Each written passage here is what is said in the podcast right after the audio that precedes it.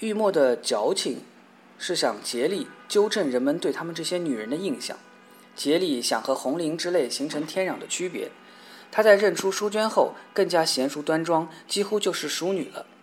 她把影子也树立得姣好无比，一头长波浪，一身素花棉布旗袍，一双黑皮鞋。他扯着红绫进了黑黝黝的仓库，在扑面而来的煤尘中眯起眼，顺手从腋下抽出手帕掩在鼻子上。他找回娼妓领袖的面目，对正在捡数细软打盹踱步取暖。抠鼻子、挖耳朵、睁嘴半舌的女子们说：“哎哎，刚才听见了吧？有错没错，都是你们的错。你们是在人家矮檐下躲难，缩头做人吧。”阿顾已经跟他们介绍过，这间仓库原先是神学院的阅览室。多年前军阀打仗，神学院跑了半年兵反，之后就停休休学了，直到现在也没有再开学。女孩们现在暂时住在楼上，就是当年神学院学生的宿舍。闷死了，一个叫南妮的小姑娘说，一面点上另一个姑娘那儿分来的半根卷烟。就是呀，红玲接茬子说，这院子像一口大棺材，没盖盖子就是了。闷死了，玉墨冷笑一下，这么多经书呢？他手一划了，指着一捆捆书面和布面的书，大家把房间能暂时落落足了。一些破旧的沙发和椅子被搬到了房子中央，上面搭着五颜六色的包袱布。墙上的画给摘下来，挂上了他们大大小小的镜子。把这么多经书读下来，我们姐妹就可以进修道院了吧？一个叫玉生的女子说，她正对着光在拔眉毛。去修道院也不错呀，管饭。红玲说：“你那大肚汉，去做姑子吃剩饭，划得来。”做姑子要讲扬州话和洋和尚陪才美呢。红玲笑嘻嘻的反嘴：“修道院里不叫姑子吧？玉墨，叫什么都一样，都是吃素饭、睡素觉。吃素饭也罢了，睡素觉难哟。”红玲说着，大家轰起一声大笑。红玲抓起一本书朝那个姑娘身上砍过去，书受了潮，在空中书籍和书页分离了，飞薄的纸页飞得像一屋子白蝙蝠。红玲生性爱闹，追着那个姑娘，一嘴丑话，笑得直揉肉嘟嘟的肚子。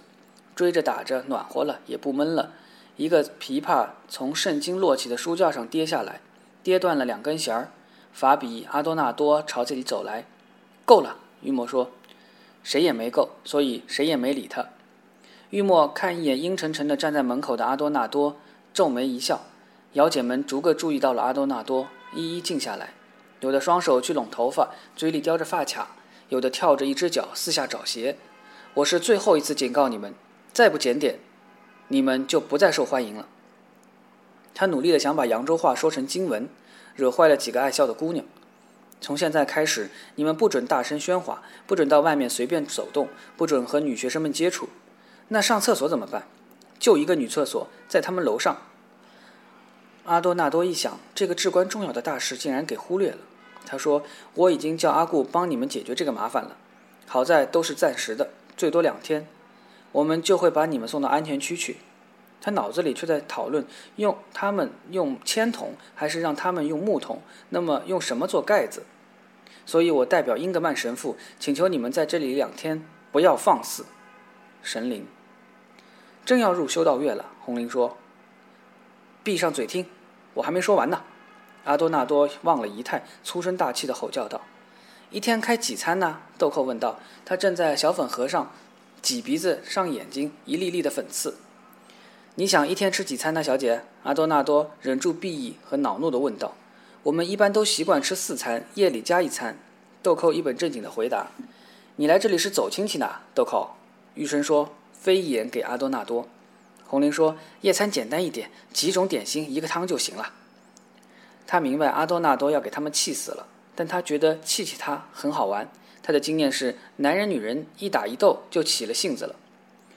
南妮问道：“能参加做礼拜吗？”红玲拍手乐道：“还有一位要洗心革面的神父，其实他是打听做礼拜一个人能喝多少红酒，他能把这里的酒坛子都喝通。”去你妈的！南妮顶他。阿多纳多刚要吼，谁的脚踢了一下地上的琵琶，断在空中的两根弦儿嗡嗡嘤嘤的一声。玉音，玉墨无地自容，他对阿多纳多做了个不与同伴为伍的姿态，说：“能够收容我们姐妹，我们已经很感激不尽了。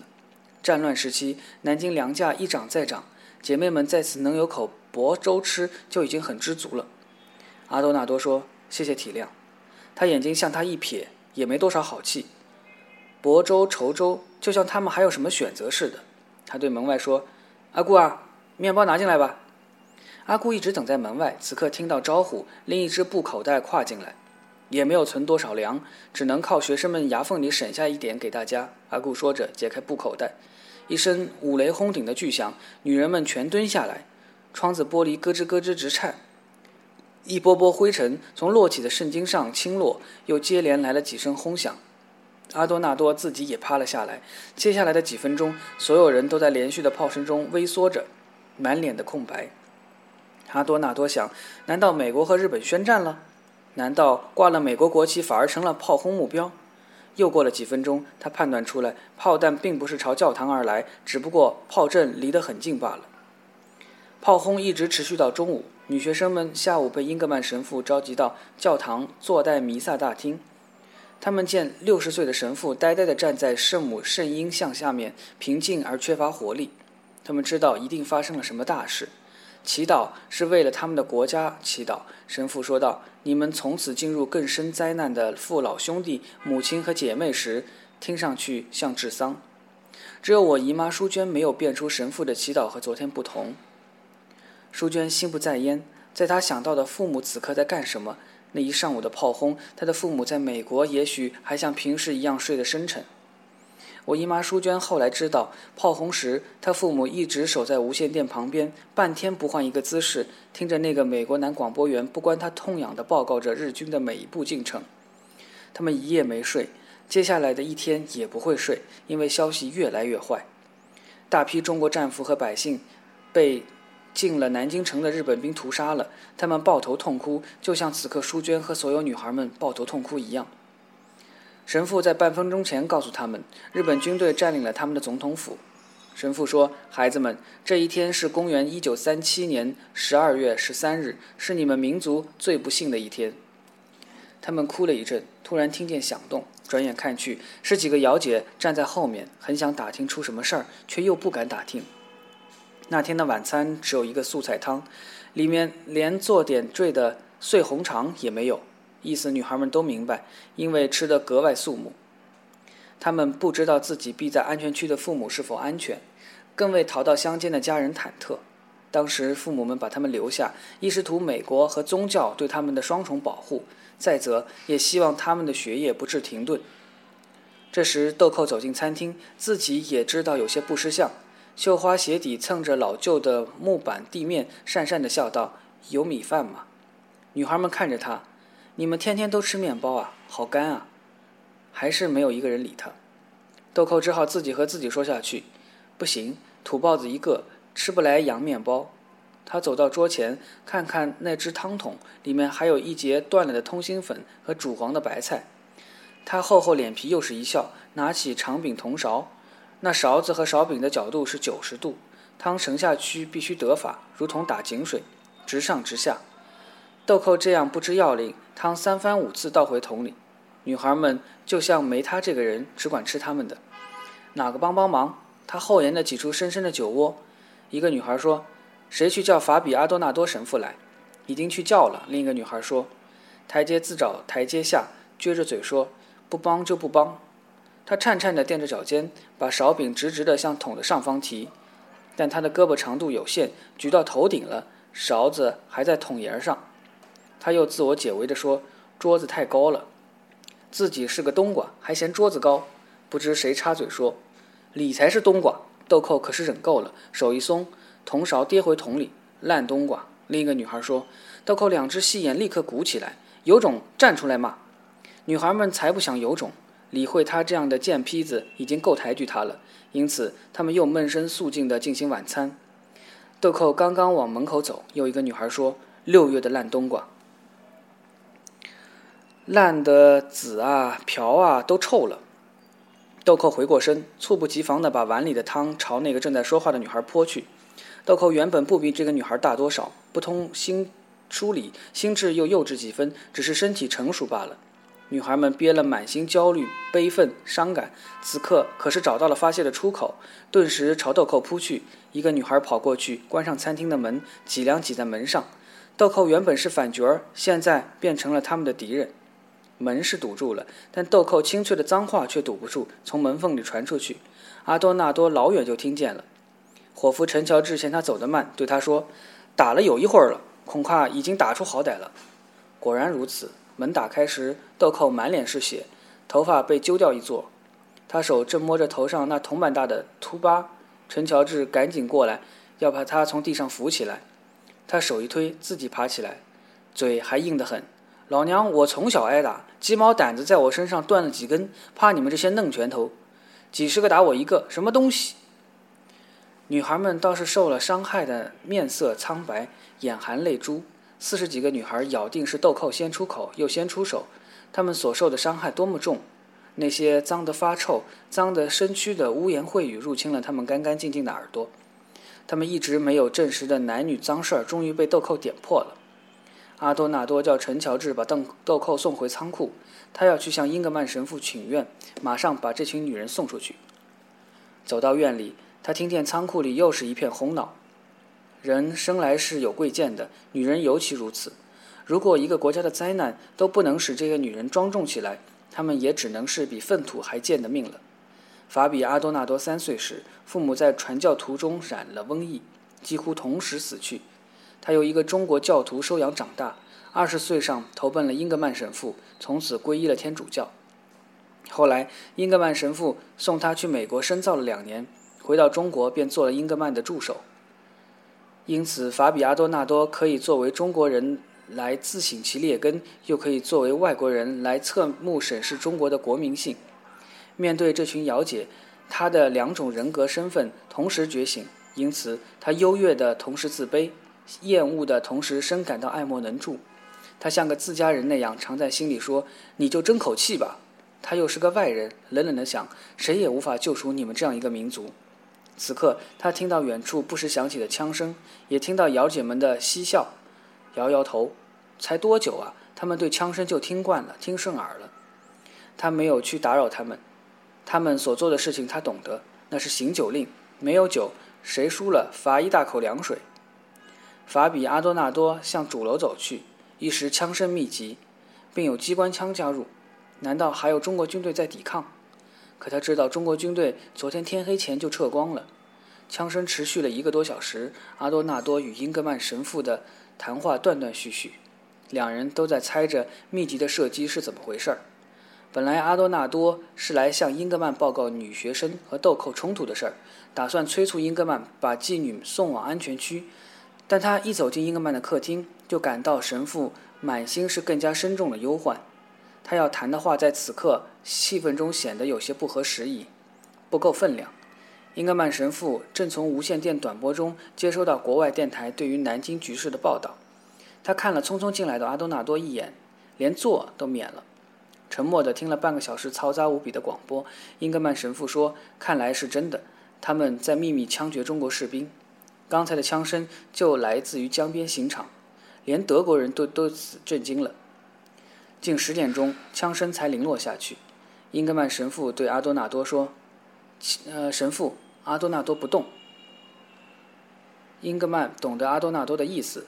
整个城市生死不明，最好不以任何响动去触碰入侵入侵者的神经。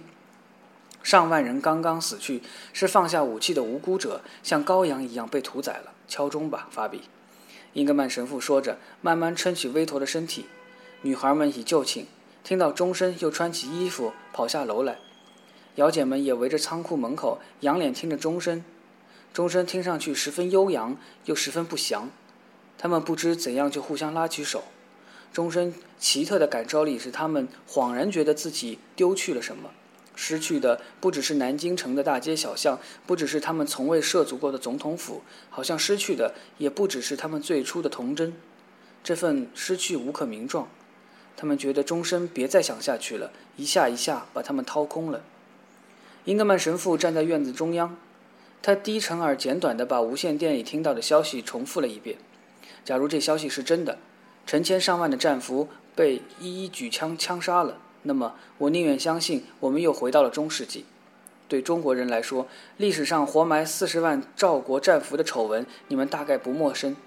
不要误以为历史前进了许多。神父停止了这里，他嗓音越来越涩，中文越来越生硬。英格曼神父领着人们为死难者默哀之后，又让阿多纳多带领女孩子们唱起安魂曲。姚姐们再回到仓库时，安静许多。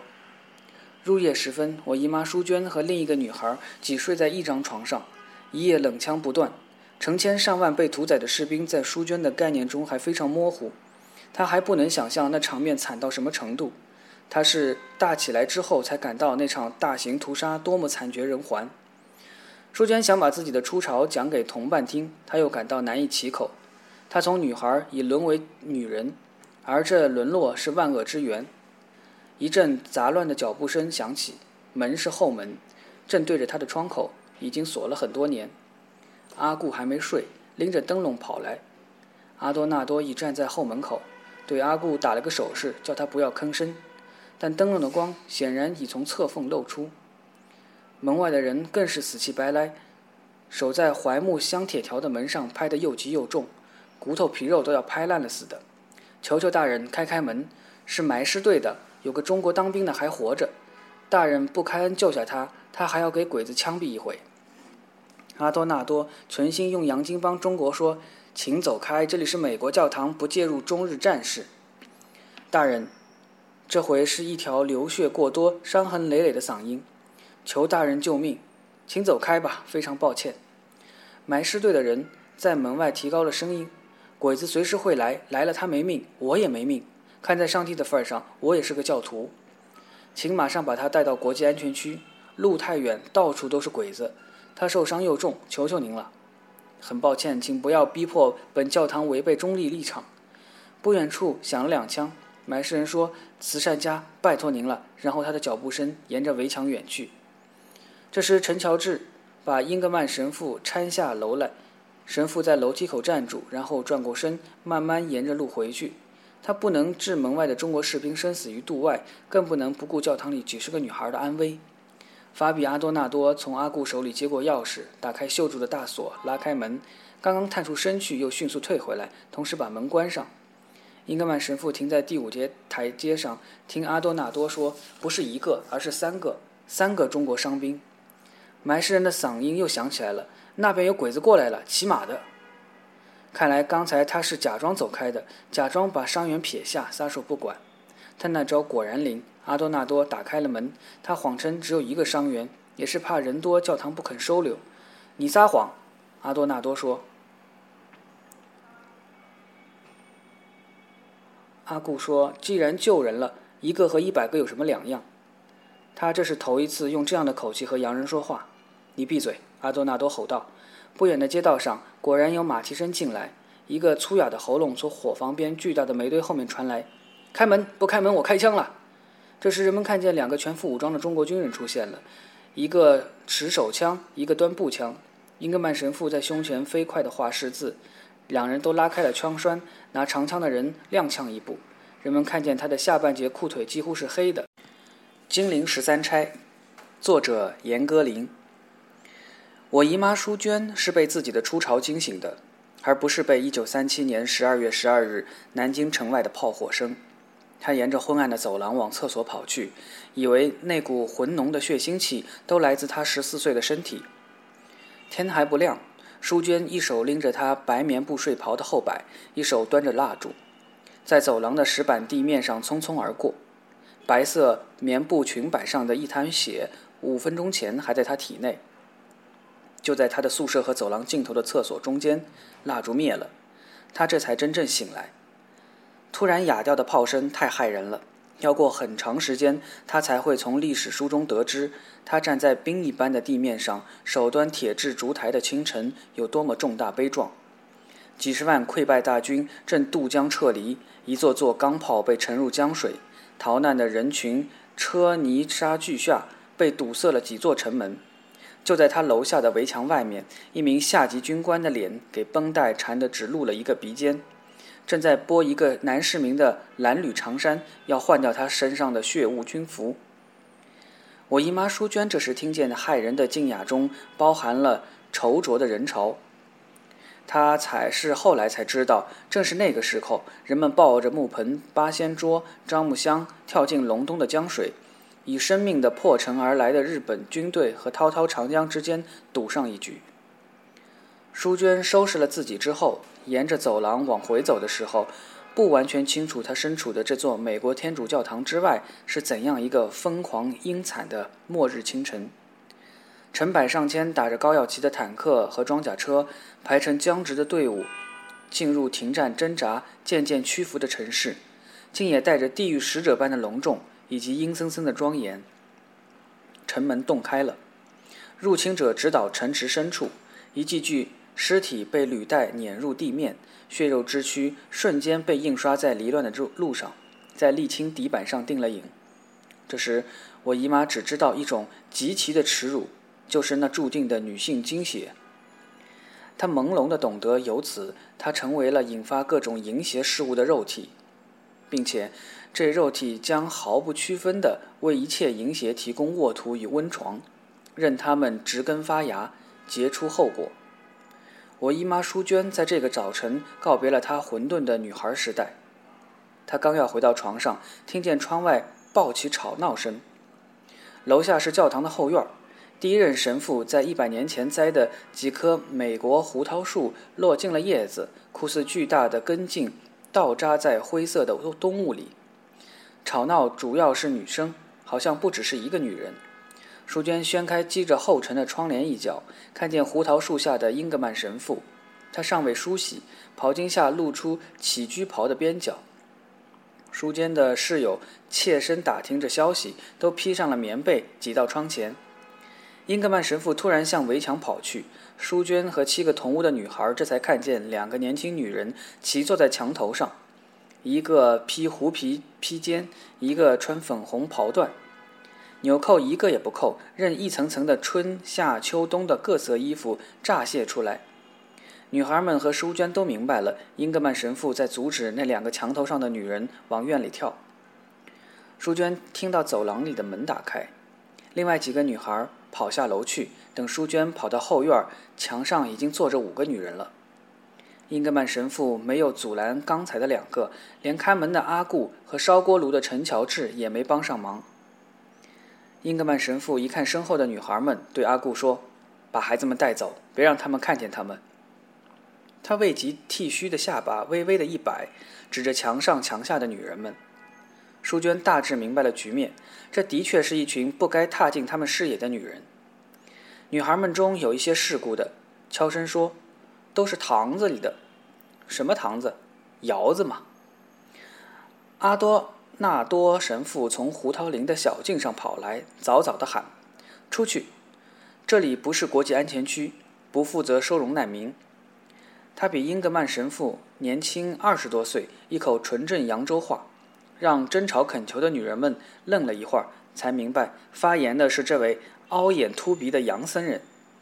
一个二十六七岁的姚姐说：“我们就是进不去安全区才来这里的。”一个十七八岁的姚姐抢着说：“安全区嫌姑奶奶们不干净，来找快活的时候，我们姐妹都是香香肉。”淑娟让这种陌生词句弄得心跳气紧。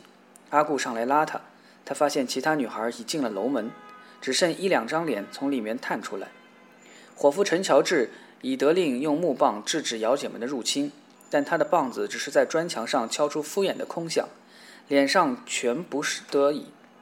那个二十六七岁的姚姐突然朝英格曼神父跪了下来，头垂得很低，说：“我们的命不是贵重，不值得您来搭救。不过我们只求好死，再见的命，譬如猪狗，也该死个干净利落。”英格曼神父不动容地说：“我对此院内的四十四位女学生的家长承诺过，不让他们受到任何来自各方面的侵害。依小姐们的身份。”我如果收容你们，就是对他们的父母背信弃义。阿多纳神父对阿顾咆哮：“你只管动手，跟这种女人客气什么？”阿顾捉住一个披头散发的姚姐，姚姐突然白眼一翻，往阿顾怀里一倒：“拉波的貂皮大衣滑散开来，露出里面净白的身体。阿顾老石头一个，吓得哎呀一声嚎叫，以为他就成了一具验尸。趁这个当口，墙头上的女子们纷纷跳下来，其中一个黑皮粗壮，伸手到墙那边，又拽上来五六个形色各异、神色相仿的年轻瑶姐。阿多纳多神父一阵绝望，秦淮河上的一整条花船都要在这一方净土上登陆了，心里一急，他嘴上也粗起来：“你们这种女人怕什么？家都欢迎日本兵去啊！”阿顾想从怀里死活不明的女人胳膊里脱身，但女人缠劲很大，怎么也释不开手。英格曼神父看到这香艳的洪水猛兽已不可阻挡，悲哀地垂下眼皮，在胸前慢慢画了个十字。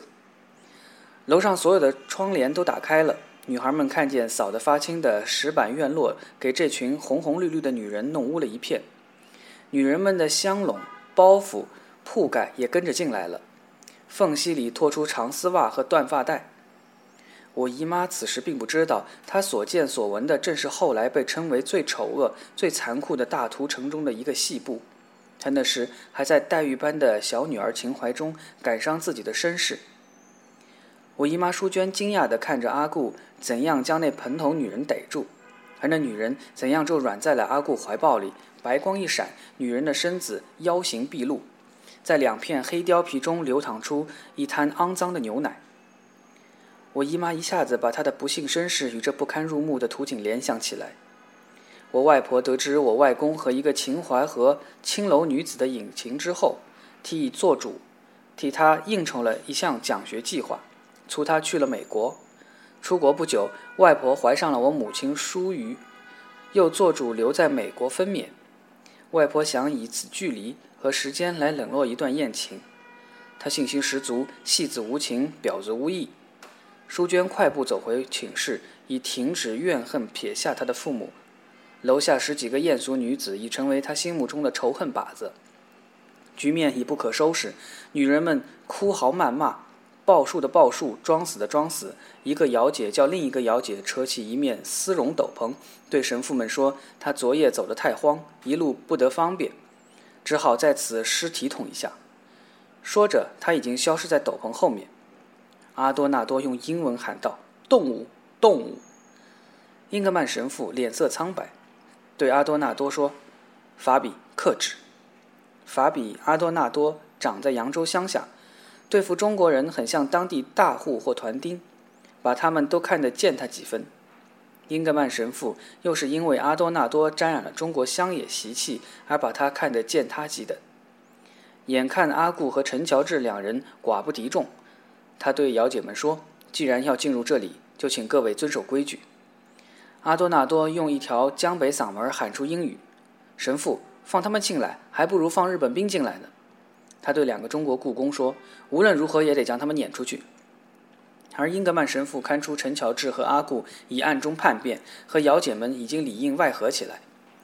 混乱中，阿多纳多揪住一个正要往楼里窜的年轻姚姐，一阵稀里哗啦声响，年少姚姐包袱里抖出一副麻将牌来。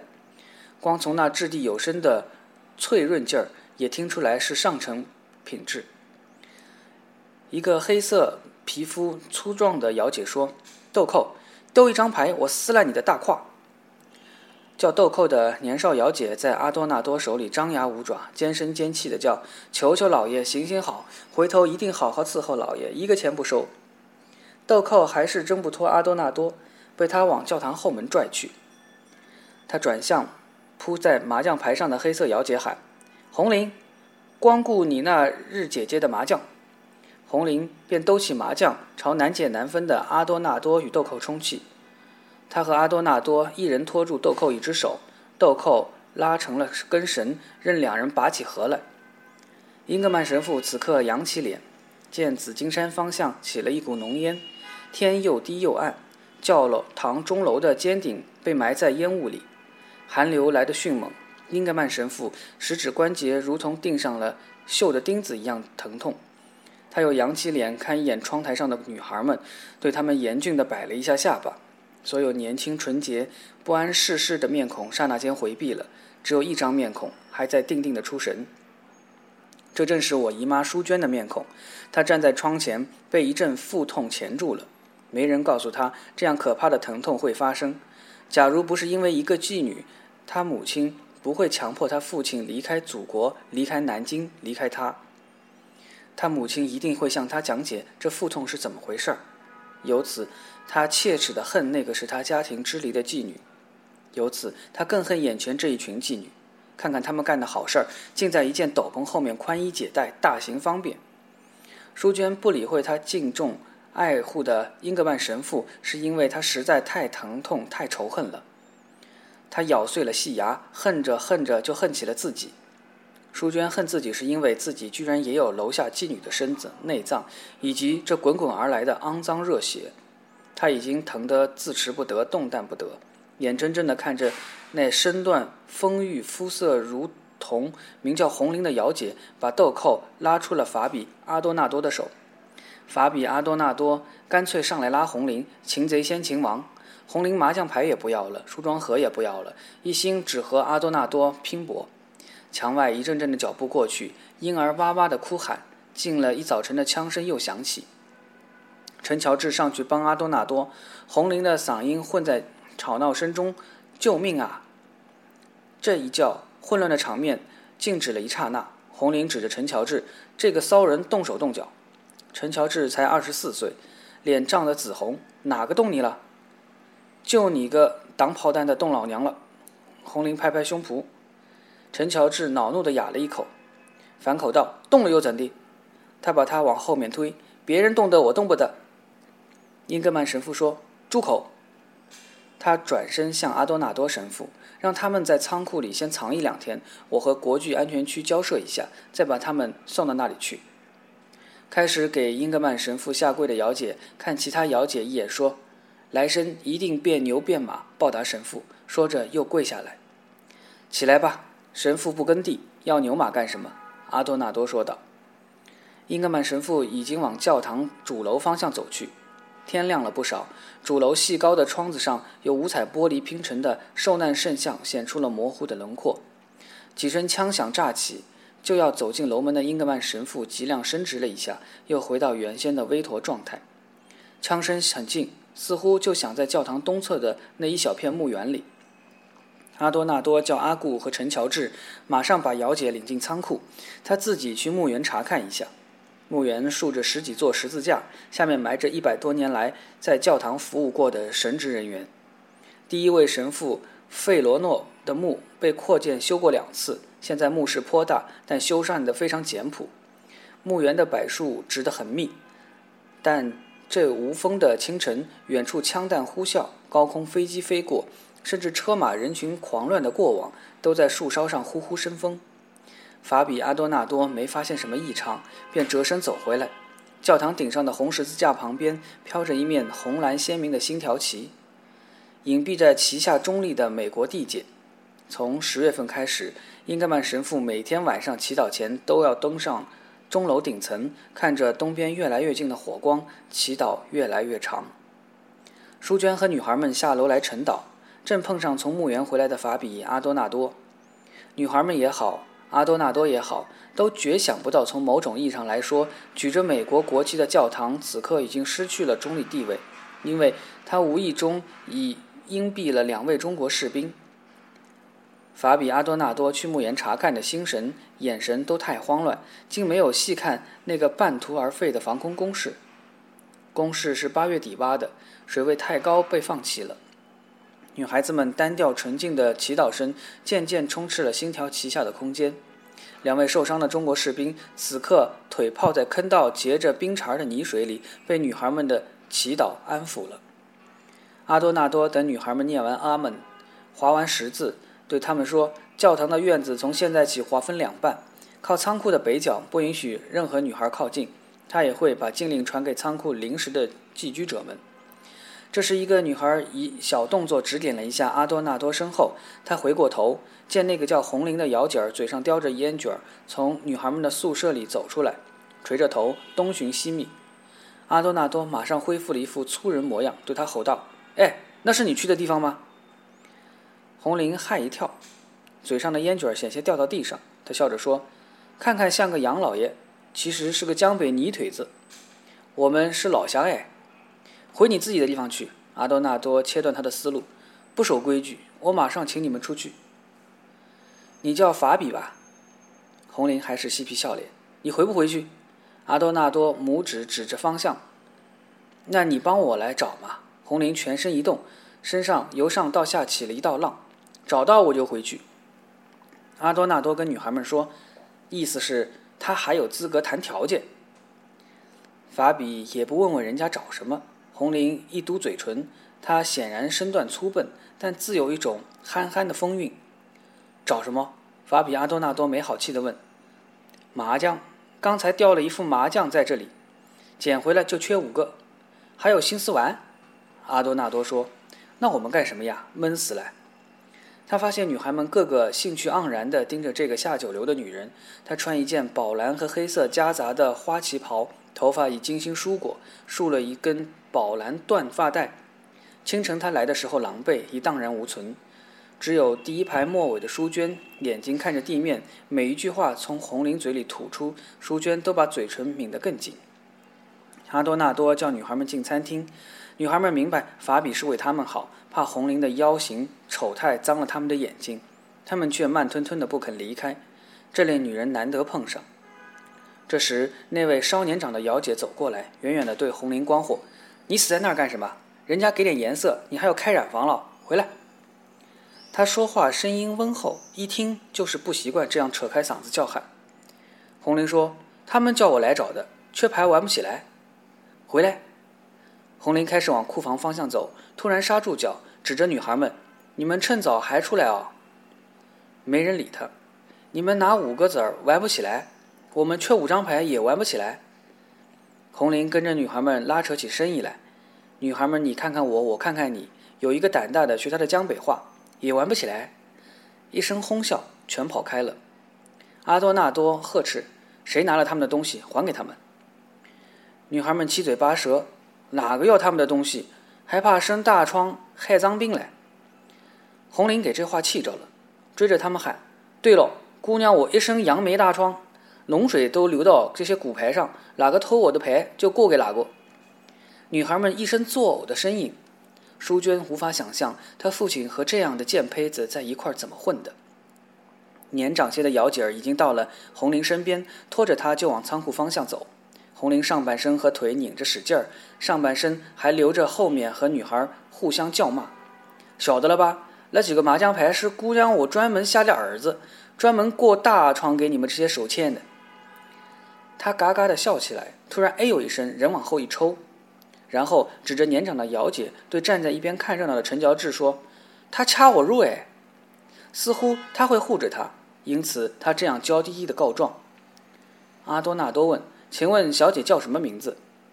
年长的姚姐站下来，回过身，她确定了这个中年神父问的是她，才微微的屈了一下膝，上身端得笔直，回答说：“叫玉墨，文墨的墨。”她不是那种艳丽佳人，但十分耐看，也没有自轻自贱、破罐破摔的态度。女孩们和阿多纳多都给她收服了，忘掉了她是一个身份低下的风尘女人。那就拜托玉墨小姐管束一下你的同伴。玉墨点点头，她动作一个不多，话也是一字不多。在我姨妈淑娟眼里，她虽然有一点拿捏交情，但基本上是入得眼的。因此，淑娟抬脸，好好看了他一眼，从上到下的看，想挑出他哪里贱来，但她没挑出来。玉墨这时候眼光也恰好落在淑娟脸上，也是在端详这十四岁的女孩。我姨妈那个时期的相片不多，一张张全给我看过。